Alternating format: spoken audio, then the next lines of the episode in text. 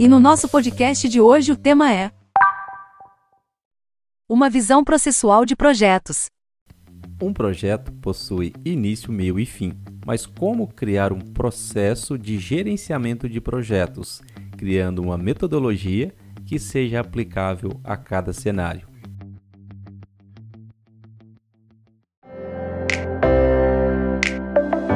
Você está no Meliva Cast, agilidade e inovação no dia a dia da sua empresa. O podcast de hoje será narrado pelo Messias, nosso professor e especialista em agilidade nas empresas. Embora saibamos que um projeto ele possua início, meio e fim, mas isso não nos dá o conhecimento suficiente para que nós criamos uma metodologia que consigamos utilizar em qualquer tipo de projeto. Imagine que você tem a sua empresa, dentro da sua empresa você tem os seus projetos. Mas como que cada projeto se inicia, como que ele é planejado, como ele é executado, controlado e encerrado dentro de um processo metodológico que consiga não somente dar uma visão de como o projeto iniciou, como ele está, mas também que ele seja adaptável, uma metodologia. E é isso que a gente vai entender aqui nesse podcast. No início do projeto, sabemos que muitas vezes começa de qualquer maneira, porque as pessoas têm um, uma urgência por iniciar esse projeto, sem fazer alguns procedimentos que irão ajudar e muito durante todo o ciclo de vida de projetos. Imagina que você não foi avisado de um projeto e você está envolvido de alguma maneira, mas só lá no meio do projeto você foi comunicado de que uma entrega precisa ser realizada semana que vem. Imagina o transtorno que isso causa nas empresas.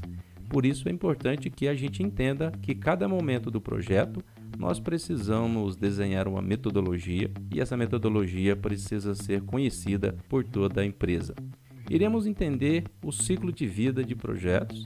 Importante agora a gente olhar para os guias e as metodologias. Uma confusão que muitas pessoas podem criar na cabeça é entender e achar que a metodologia é a mesma coisa de um guia. Imagine que você vá fazer uma viagem e essa pessoa ela vai te orientar onde é que você anda, por quais caminhos você deve passar, a história daquela cidade, daquele local. Mas esse guia, ele não te dá o passo a passo de como você planejou sua viagem, como que você vai, como que você volta. Isso tudo você precisa de uma metodologia, um método. Essa é a diferença. O guia, ele nos orienta dentro do gerenciamento de projetos, nós temos o PMBOK, que é um guia do PMI, ele tem toda uma orientação, mas é um guia, ele não tem o passo a passo. O Scrum, que a gente vem utilizando, ele também tem o guia do Scrum, o Scrum Guide. Também é um guia. Mas como transformar esses guias em uma metodologia que seja aplicável a cada cenário, a cada empresa e, por que não, a cada projeto? Vamos entender como isso acontece na prática. Um projeto, ele tem, vamos chamar de cinco momentos. Ele tem a iniciação, tem o planejamento, a execução, o monitoramento e controle e o encerramento. Mas como transformar esses momentos do projeto em algo metodológico que consiga ajudar a gente a melhorar os projetos e criar uma cultura de estratégia, agilidade e inovação? Vamos começar pela iniciação.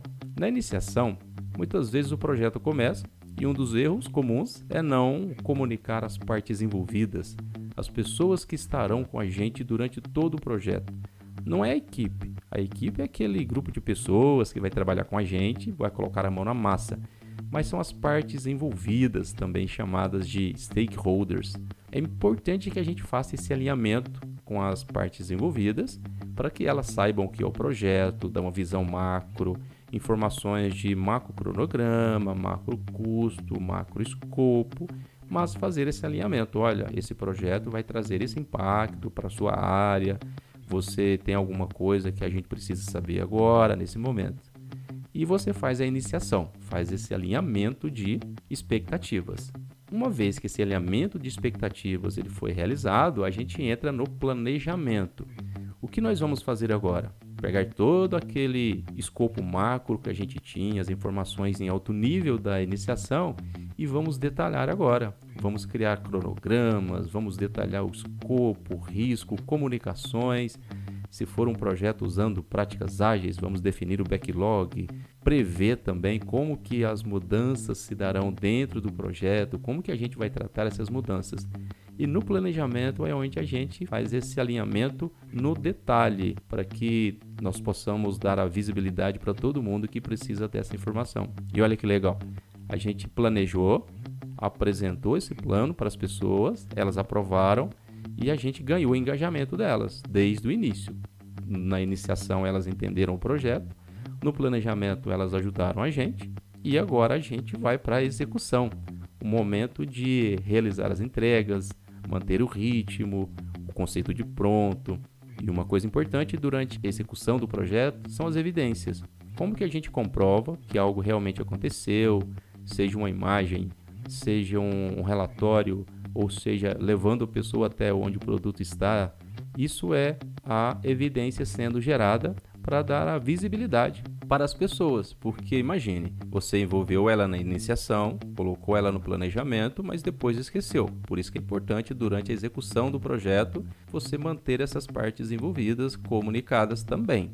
E agora a gente olhando para o monitoramento e controle, é o momento de medir o projeto, monitorar em relação ao planejado que foi executado, fazer os ajustes quando preciso e replanejamentos, por que não?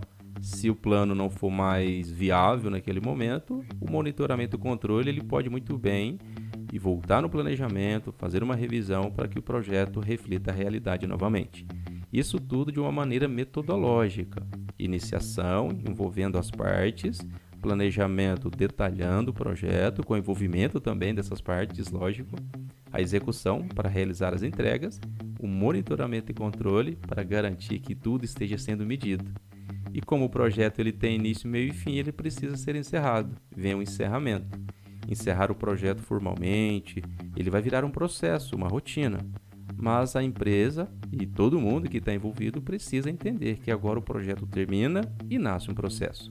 E olha só que legal: cada empresa pode definir quais são os procedimentos de iniciação, quais são os procedimentos de planejamento, os procedimentos de execução, os procedimentos de monitoramento e controle e os procedimentos de encerramento. Com isso, ela cria a sua metodologia, olhando para o que há de melhor no mercado, as boas práticas e criando uma metodologia que consiga se adequar ao projeto, à realidade e à cultura da organização. Por isso que é importante uma metodologia que é totalmente diferente do guia. A metodologia se baseia em vários guias e cria aquele cenário que é adaptável.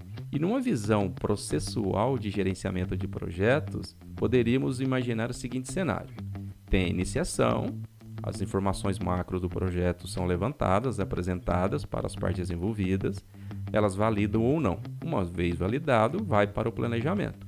Caso não, volta, se faz os ajustes e volta de novo. Agora foi aprovado, vai para o planejamento detalha esse planejamento, apresenta novamente, uma vez validado, vai para execução. Não, planejamento ele foi recusado ou pediu algum ajuste. Refazemos, apresentamos. Uma vez ele validado, vai para execução e quando tiver uma mudança muito grande, a gente pode voltar e fazer um replanejamento.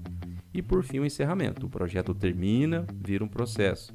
E o bacana é que todos os projetos da organização podem ser enquadrados dentro dessa metodologia, porque todo projeto vai ter iniciação, vai ter planejamento, vai ter execução, monitoramento e controle e encerramento.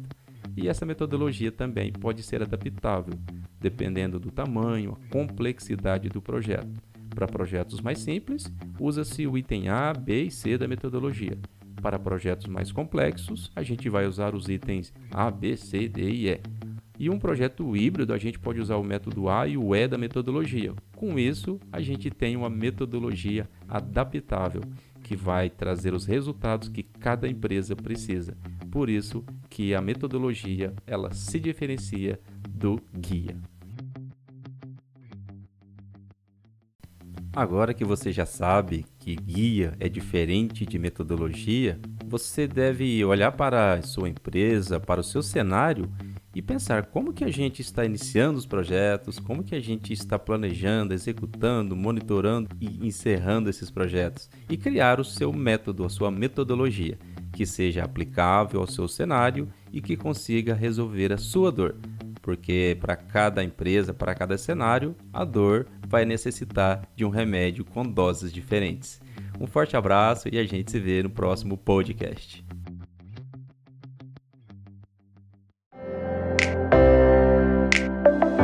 Muito obrigada a você que ficou com a gente até aqui. O podcast de hoje foi narrado pelo professor Messias Reis. Continue aprendendo aqui na Meliva. Até a próxima!